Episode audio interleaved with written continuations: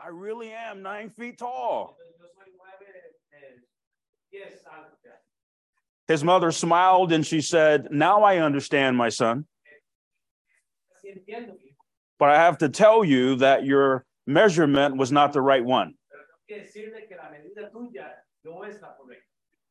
We don't measure ourselves by the size of our own feet. Medirnos a nosotros por la medida del pie. Hey, no, Yep. There's a feedback here. Okay. Okay. Go, go. But we must use a 12 inch ruler. Pero tenemos que usar mejor una regla completa para eso. Many adults are like this little boy. They're not as tall as they think they are. Y muchos de los adultos pensamos como estos niños, que somos más altos de lo que realmente somos. Apart from the Lord Jesus Christ, the most recognized person in scripture is the Apostle Paul.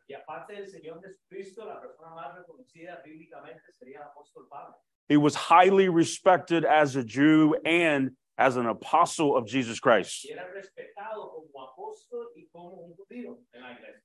One of the places we see this is in Acts 22 and verse 3. Uno de los pasajes en los cuales vimos esto en la Biblia está en Hechos 22.13, que voy a poner todas las notas ahí. Pero la Biblia dice, yo de cierto soy judío, en el contexto Pablo está hablando, nacido en Tarso de Cilicia, pero criado en la ciudad, a los, pies de Gamaliel, estrictamente conforme a la ley de nuestros padres, celoso de Dios, como hoy lo sois todos vosotros. Gamaliel was the most recognized Jewish rabbi at this time. Y Gamaliel era uno de los lugares más conocidos, tal vez para un judío en este tiempo culturalmente. And Paul was taught by him, which meant he received the best training that a Jew could receive. Entrenado eh, y a, a recibir obviamente toda esta eh, eh, conocimiento en aquel lugar. We also see in Philippians 3, verse 5, Y también vemos en Filipenses 3, del 5 al 6, su contexto, dice Pablo que era circuncidado al octavo día del linaje de Israel, de la tribu de Benjamín, hebreo de hebreos, en cuanto a la ley, fariseo, en cuanto a celo, perseguidor de la iglesia, en cuanto a la justicia que es en la ley, irreprensible. so Paul was circumcised the eighth day. Entonces Pablo fue circuncidado al día octavo. That is, he was circumcised according to the Old Testament law, Entonces él fue circuncidado con la ley antigua del Antiguo Testamento. obviamente. not like someone who was converted to Judaism. No fue como alguien que fue convertido del judaísmo. He was of the stock of Israel. Él, él viene literalmente de la, eh, del país eh, eh, judía. de Israel. This meant that he was of pure Jewish blood and could trace his genealogy back to Abraham. Esto quiere decir que su genealogía podía eh, ser literalmente buscada desde Abraham, o sea, era, era judío. He was from the tribe of Benjamin. de la tribu de Benjamín. The first king of Israel was from the tribe of Benjamin. Y el primer rey de Israel era de esta misma. Jerusalem and the temple were in Benjamin.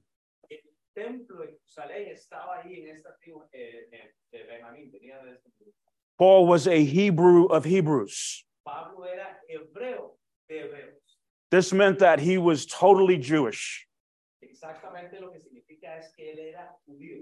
He spoke Hebrew and followed all the Jewish customs. Y él no solo habló el, el hebreo, pero siguió obviamente todo lo que ellos hacían. He was also a Pharisee. Era también un fariseo. Pharisees were the strictest Jewish sect or group in Judaism. Entonces los fariseos eran prácticamente retractores, eh, eh, sabían la, la ley, pero no lo hacían todo. So the Apostle Paul was viewed very highly in Judaism.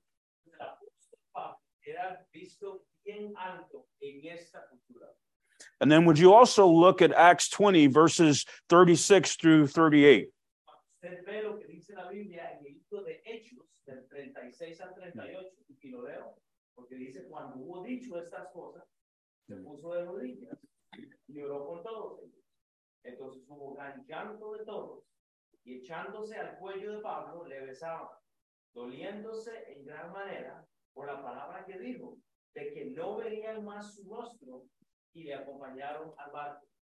Paul had spent three years with the church at Ephesus, and this was the last time they would see him. Entonces Pablo había pasado tres años allá con esta iglesia de Éfeso y era la última vez que le iban a ver. The elders of the church loved him very much and thought very highly of him.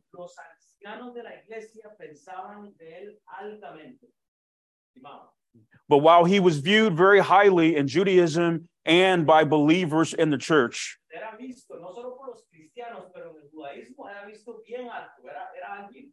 my heart this morning is for you to see how he viewed himself.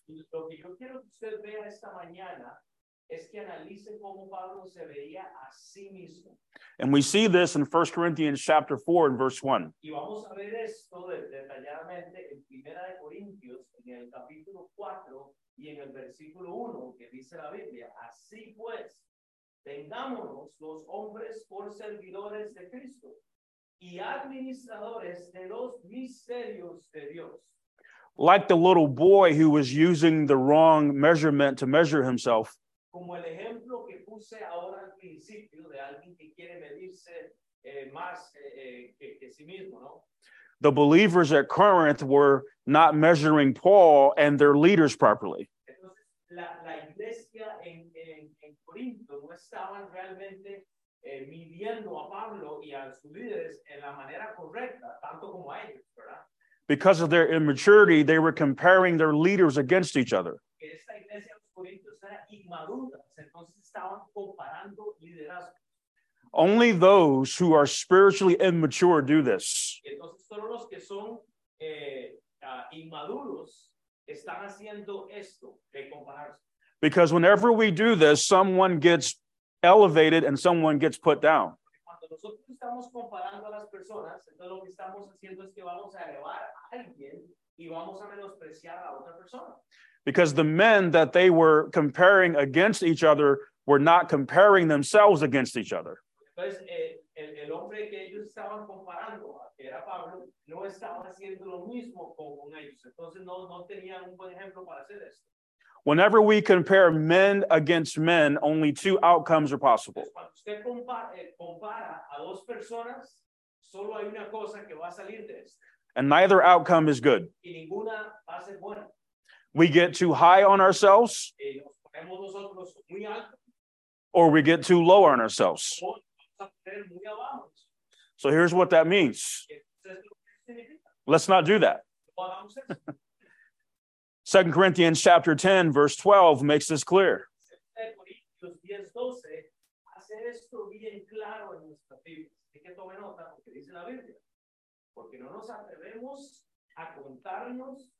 Ni a compararnos con algunos, como se alaban a sí mismos. Pero ellos, hablando de, de la iglesia, ¿no? Midiéndose a sí mismo por sí mismos y comparándose consigo mismos, no son juiciosos, dice Pablo.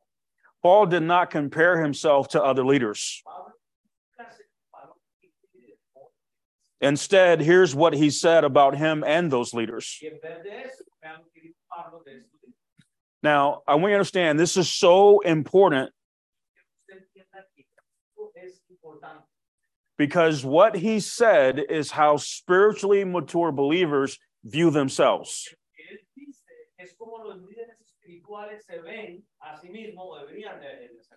In 1 Corinthians chapter 4 verse 1, he referred to himself and other leaders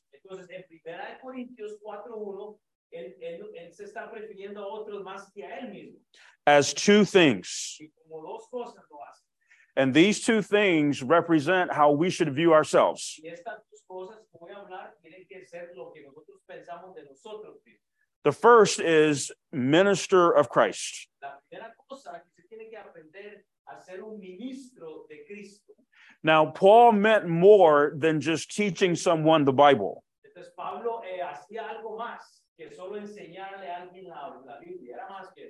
Entonces Pablo eh, hacía algo más que solo enseñarle a alguien la, la Biblia, era más que eso. He was referring to himself and the other leaders as under rowers. Entonces él, él mismo, Pablo, se estaba refiriendo a él mismo y a los líderes mucho menos que el resto. Cabal. That is the meaning of the word minister. Y esto es la palabra que tenemos de, min- de ministerio, eh, de, de ministro significa. During this time, under rowers were slaves who rowed in the bottom of a ship. Entonces, durante estos tiempos había esclavitud, gente que estaba obviamente eh, eh, trabajando en estos barcos. Y, This was a lowly, dirty, and very hard job. y esto era un trabajo difícil culturalmente, ¿no? Estar abajo remando. Do you also know who did one of the lowest, dirtiest, and hardest jobs? ¿Y saben quién hizo este trabajo sucio, tan difícil y dificultoso? Our Lord Jesus Christ. And we see this in John 13, verses 3 to 5. Y vemos esto en la Biblia, en Juan, en el capítulo 13, del versículo eh, 3 al 5, dice, respondió Jesús y le dijo, de cierto, de cierto te digo, el que no naciere de nuevo, no puede ver el reino de Dios. Y podemos le dijo, ¿cómo puede un hombre nacer siendo viejo? ¿Puede acaso entrar por segunda vez en el vientre de su madre y nacer?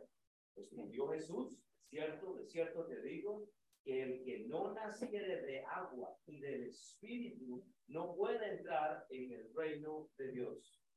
Before Jesus washed their feet, Antes que el Señor Jesucristo lavó los pies de los apóstoles, they were arguing about who was the greatest. estaban preguntándose y debatiendo de quién iba a ser el, el mejor o el mayor. So, to teach them a critical lesson about humility,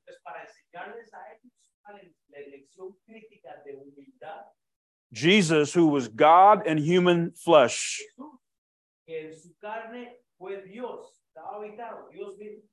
humbled himself and performed the lowliest and dirtiest job that one could do wash their feet. Él hizo el más difícil o, o más humillante, que fue el de lavar los pies de los apóstoles. Two of the men whose feet that he washed, Peter and Judas Iscariot, Dos de los cuales de estos doce le, le negaron a él, Pedro y Judas, y aún así los limpió. would wound him very deeply, and he knew they were going to do it. Y lo lastimaron, y él, antes de ser traicionado, él sabe lo que ellos van a hacer y aún así lo hace. And he washed their feet too. Y él le lava los pies a estos dos apóstoles. There is no job that is too low, dirty, and hard for a true servant of Christ. Para un sirviente de Cristo no hay nada más tal vez difícil que, que, ah, que haber hecho esto. Era un trabajo difícil.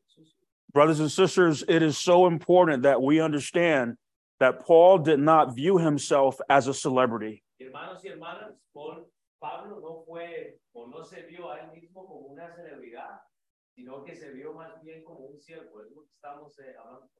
He was not a big deal in his eyes. En él no era absolutamente nadie. I believe he would be very uncomfortable with how we speak about him today. Yo estoy seguro que si Pablo estuviera hoy aquí, él estaría incómodo de ver cómo la gente hablaría de él, porque nosotros hablamos de, de Pablo. because he did not have a high view of himself. No alta sí. Notice what he says in Ephesians 3 and verse 8. Yo creo note lo que la Biblia dice en el libro de Efesios 3.8, dice a mí. En el contexto, Pablo está hablando a la iglesia allá y dice que soy menos que el más pequeño de todos los santos. Viendo la iglesia, me fue dada esta gracia de anunciar entre los gentiles el evangelio de las inescrituras riquezas de Cristo. Only God knows how many believers can say that and truly mean it. Solo Dios sabe cuántos cristianos hoy pueden decir esto, pero realmente de corazón, that they are the least. que ellos son los menos, los, los menos. That kind of thinking is opposite in our American culture today. En nuestra cultura americana hoy, esta forma de pensar realmente no existe. Estamos todos agrandados. Our American culture celebrates being the best, being first, not being the least or being last. Entonces, eh, lo que ce- celebramos es que el, el mayor el primero está de primero, y si tú tienes menos o eres menos, estás tú al último, es lo que la cultura sugiere. But to be the kind of believer that pleases the Lord, we must think like the Lord. Pero si queremos ser como el cristiano que Dios quiere que seamos, Tenemos que vernos como Cristo entonces. This means we have to have a right view of ourselves. Eso significa que vamos a tener que vernos nosotros. And so the Lord shows us how we ought to think in Mark 10, verses 43 through 45. Entonces el Señor Jesucristo lo que hace es enseñarnos cómo es que podemos hacer eso prácticamente. Veamos lo que dice la Biblia en Marcos, en el capítulo 10 del 43 al 45, y lo leo para ustedes. Dice, pero no será así entre vosotros, sino que el que quiera hacerse grande entre vosotros será vuestro servidor. Y el que de vosotros quiera ser el primero será siervo de todos. Porque el Hijo del Hombre no vino para ser servido, sino para servir y para dar su vida en rescate por muchos. If anyone deserved to be served, it was Jesus. Si alguien debería haber sido servido fue el Señor Jesucristo. If anyone deserved to be first, it was Jesus. Si alguien tuvo que haber sido primero. If anyone deserved to be treated like a Lord and a king, it was Jesus. Si alguien tuvo que haber, eh, ser tratado como Señor y líder, y primero fue el Señor Jesucristo. But he humbled himself and gave of himself. Pero él se humilló y dio todo, lo dio todo. Brothers and sisters, this is the mindset, this is the heart that he wants us to have. Y esta es la mentalidad con el corazón que Él desea que nosotros tengamos. What our homes need desperately is our homes need servants. Lo que nuestras casas necesitan desesperadamente son sirvientes. Our church needs servants. Nuestra iglesia necesita sirvientes, siervos. The world needs to see humble servants of Jesus Christ. El mundo necesita ver sirvientes, gente que le sirve al Señor Jesucristo. The Lord continues to teach me that I can only win Y el Señor personalmente nos sigue enseñando a nosotros de que con el Señor es que podamos ganar. I can only win as a husband, as a father, as a pastor Y yo solo puedo ganar como esposo, como padre, como pastor con el Señor. when I humble myself, when I take the least position, yo tomo la, la but I lose every time when I try to be first or the greatest. Voy a perder todo el tiempo. Cuando quiero ser el primero o quiero ser el mejor. In 1 Corinthians chapter 4 verse 1, Paul also referred to himself and to his team Eh, en 1 Corinthians 1, 4 verse 1. Yeah. En Corintios, en el capítulo 4.1, Pablo eh, eh, se pone de último y no de primero. As stewards of the mysteries of God. Y él se pone como un eh, mayordomo de los misterios o administrador de los misterios del Señor. Stewards were servants or slaves who managed the affairs of their master. Entonces estos siervos lo que hacían es que administraban las cosas de su maestro. So instead of Paul seeing himself as the captain of a ship, he saw himself as an under rower. él más bien se ve como uno de estos que está remando, está abajo. Instead of seeing himself as a master, he saw himself as a steward, a servant, or slave. se vio como un esclavo, siervo, como un ma- este, ya. So here's what we learn Y entonces esto es lo que vamos a aprender. humility is a choice, and so is pride. Entonces, la humildad es una opción, pero así tanto también es el orgullo. To the glory of God, let's follow Paul's example.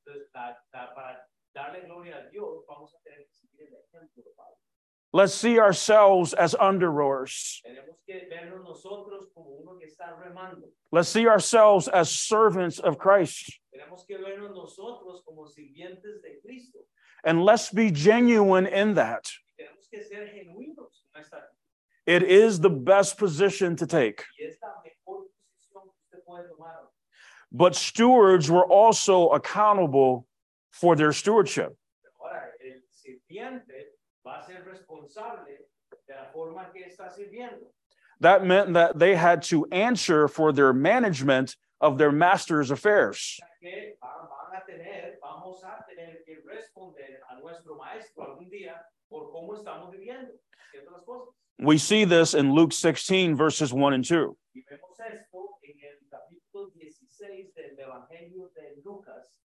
Y vemos esto en el capítulo 16 del Evangelio de Lucas, en el versículo ah, 1 y 2. Yo creo que me equivoqué ahí, pero es 1 y 2. As stewards, Paul and his ministry team, I'm sorry. Luke 16, yes, 1, 2. 1 and 2. Oh, Yes. So So- I, I got messed up now. Did you? Yeah. I, I don't know why I rolled forty-three. So- Oh, did you? Oh, you want me to read it now? Yes, please. Luke 16, 1 and 2. Yeah. So, Entonces dice la Biblia, dijo también a sus discípulos, había un hombre rico que tenía un mayordomo y este fue acusado ante él como disipador de sus bienes. Entonces le, llam- le llamó y le dijo, ¿qué es esto que oigo acerca de ti? Da cuenta de tu mayordomía porque ya no podráis ah, más ser mayordomo. all right. Amen. Praise the Lord.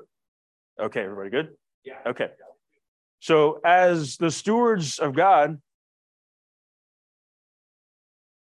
as a, Okay, yes, yes. yes. Bro, I got lost in my thoughts. How many proposals did you eat? Not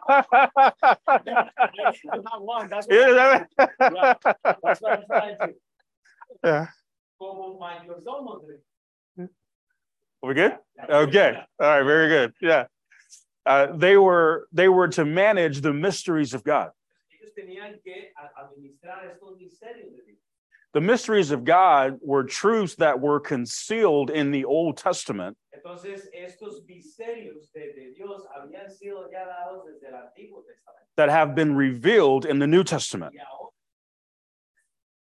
están siendo revelados. So this wasn't Paul's personal truth.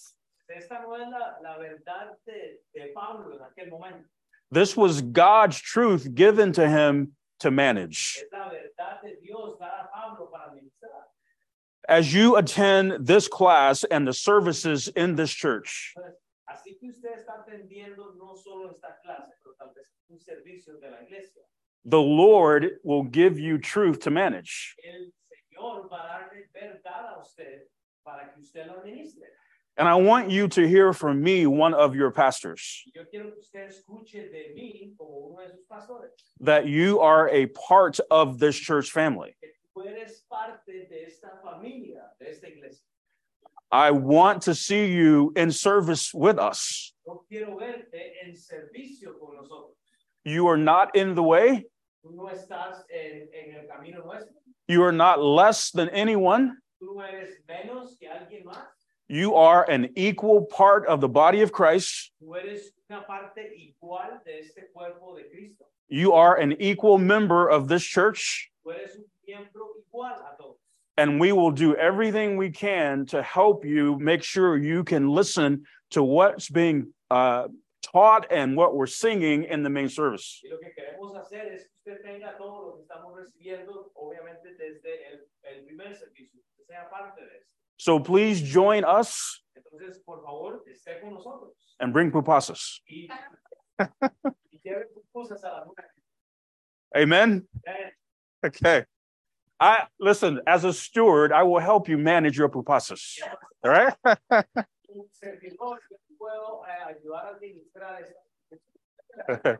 And that is from the heart and my stomach. But here's what a master expects from his steward. Pero esto es lo que el maestro está esperando siempre de su siervo. 1 Corinthians chapter 4, verse 2. En el Corintios, el capítulo 4, y ahora vamos al versículo 2, dice, ahora bien, se requiere de los administradores que cada uno sea hallado fiel. A steward or a servant must be faithful to their responsibilities. mayordomo y el siervo tienen que ser fiel a sus responsabilidades. And brothers and sisters, Hermanos hermanas, the most basic truth that we've been given to manage la, la verdadera o la más verdadera eh, razón que hemos tenido este nosotros para administrar ahorita is the gospel. es el evangelio. You don't have to be a scholar to preach the gospel. Usted no tiene que ser un teólogo para eh, predicar el evangelio. You just have to be humble and faithful like the Apostle Paul. Usted solo tiene que ser fiel, tiene que ser un siervo como lo fue el apóstol Pablo. This class will be a great class Esta clase va a ser una buena clase. if everybody in this class agrees to be humble. Si cada uno en esta clase se compromete a ser eh, and faithfully preach the gospel. fe- y fielmente predicar el evangelio. But every steward is tested, ser puesto a prueba. and many stewards fell in their stewardship. Muchos de los siervos lo que hacen es que no, no pasan en la prueba. So here's what we must understand Entonces, es- tenemos que entender a esto. 2 Corinthians 4, verses 1 and 2. Eh, primera, es segunda de Corintios 4, el versículo 1 y 2, y dice la Biblia, por lo cual, teniendo nosotros este ministerio, según la misericordia que hemos recibido, o sea, hablando del Evangelio, esa misericordia, esa gracia, no desmayamos. Antes bien, renunciamos a lo oculto y vergonzoso, no andando con astucia ni adulterando la palabra de Dios, sino por la manifestación de la verdad, recomendándonos a toda conciencia humana delante de Dios. Ahora bien, se requiere de los administradores que cada uno sea hallado fiel. We cannot faint, Eh, no podemos eh, eh, fallar en esto, we cannot quit, no and we cannot be unfaithful. y no podemos ser infieles. That would not glorify the Lord. Y esto no va a darle gloria al Señor. A humble and faithful servant would never do those things. Y una persona que es humilde y una persona que es sierva nunca va a hacer estas cosas. As a pastor, one of the things that I look for or pay close attention to is church attendance. Do you know why? Sorry. Oh no. Do you know why? Because that is where a steward first reports for duty. Esta es la, este es el primer llamado al trabajo de un siervo, la asistencia. So if a steward does not report for duty, Si un- Si un siervo no se está reportando a trabajar, how can they get their instructions ¿cómo ellos van a poder tener la instrucción and do them?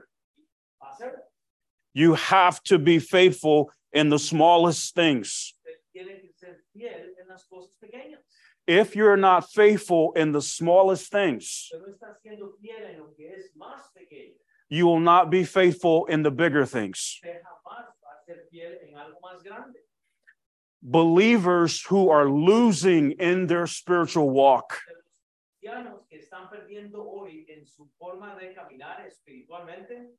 are losing because they're not faithful in the most basic things.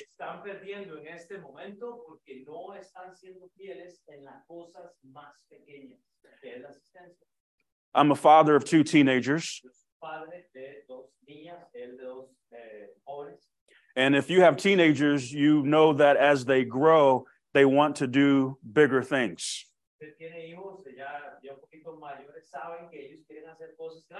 Like drive a car. All right. My daughter drove to church this morning. My heart is still racing. Y nos manejó esta mañana y mi corazón todavía sigue palpitando rápido. But what I used to say to them Pero lo que yo les decía a ellos antes, is if I can't trust you riding a bike, si, si no te puedo confiar que andes en una bicicleta, then I can't trust you with the keys to the car. no voy a poder confiarte con las llaves del carro. You have to show yourself faithful in the smallest areas. Tienes que mostrarte fiel en las áreas pequeñas. So, in my final words to you, Palabras finales para ti, Samuel. I want to implore you and implore me Quiero implorarte a ti y también a mí. to simply humble ourselves Que simplemente nos humillemos and be faithful y seamos fieles in the most basic things. en las cosas más fáciles. I think sometimes we despise little things. Yo creo que a veces eh, despreciamos las cosas pequeñas porque son pequeñas. We, if we don't see ourselves properly, we won't see those things properly. Entonces, si, si no no vemos las cosas propiamente como pensamos, ya no queremos verlas y las ponemos a lado. Like, for example, in the Old Testament, por ejemplo, en el Antiguo Testamento, when the Jews came back from being in the exile cuando ellos estaban en el exilio, los, los judíos sal- saliendo de and they were tasked with rebuilding the temple, Y entonces ellos fueron llamados a reconstruir aquel templo otra vez some of them had seen Solomon's temple Entonces, algunos de ellos ya habían visto el templo de Salomón and it was grand and it was awesome and it was magnificent. y era magnífico, precioso, era lleno de, de cosas bellas, ¿verdad? Aquel templo que Salomón había hecho. But this new temple they were building, Pero este otro templo que ellos, los estaban ahora eh, construyendo, some of them despised it. eh, lo, lo, eh, lo que hacían algunos era despreciarlo. They saw it as a small thing, que estaban viendo como algo pequeño, but God had to correct them pero Dios tuvo que corregirlos a ellos. because God said, My glory is attached to that. Que él dice, mi gloria está unida a este templo pequeño. So if God's glory is attached to anything, Entonces, Dios y la gloria de Dios está eh, con lo que estamos haciendo, pequeña cosa, it's not a small thing. So, whatever it is that God has commanded you to do, no matter how small it is,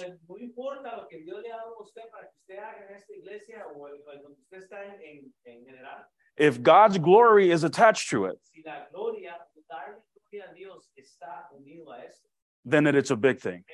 es algo grande. And it commands our faithfulness to it. Will would never ask me to say this, El pastor Kenny no quiere que yo traduzca esto. but I am going to ask him to pay me later for saying it. pero yo voy a pedir que pague por el impuesto. Do you know what his heart is for you? Because I've I've sat with this brother many, many times.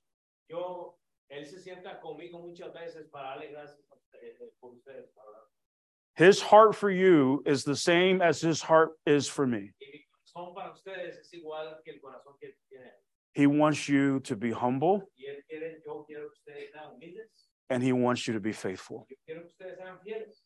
If you're humble and if you're faithful as a class, Si usted es eh, humilde y es fiel a, a la clase, Of- todas a few great things will happen. algunas cosas nuestras van a pasar. One, God will be glorified. As a family, you'll be unified. And together, you will win people to Christ. Why would we not do that? Did I speak your heart?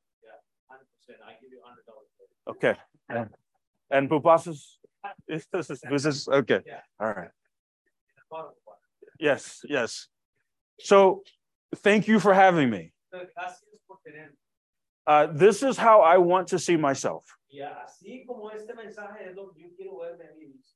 Uh, thank you for putting up with my lack of Spanish. Quiero que, bueno, gracias por haber eh, eh, limpiado conmigo por falta de español. Not only do I hope to be with you again, No espero yo, pero quiero verles pronto otra vez. but one of the things that we've talked about is having you with us in life fellowship in the future.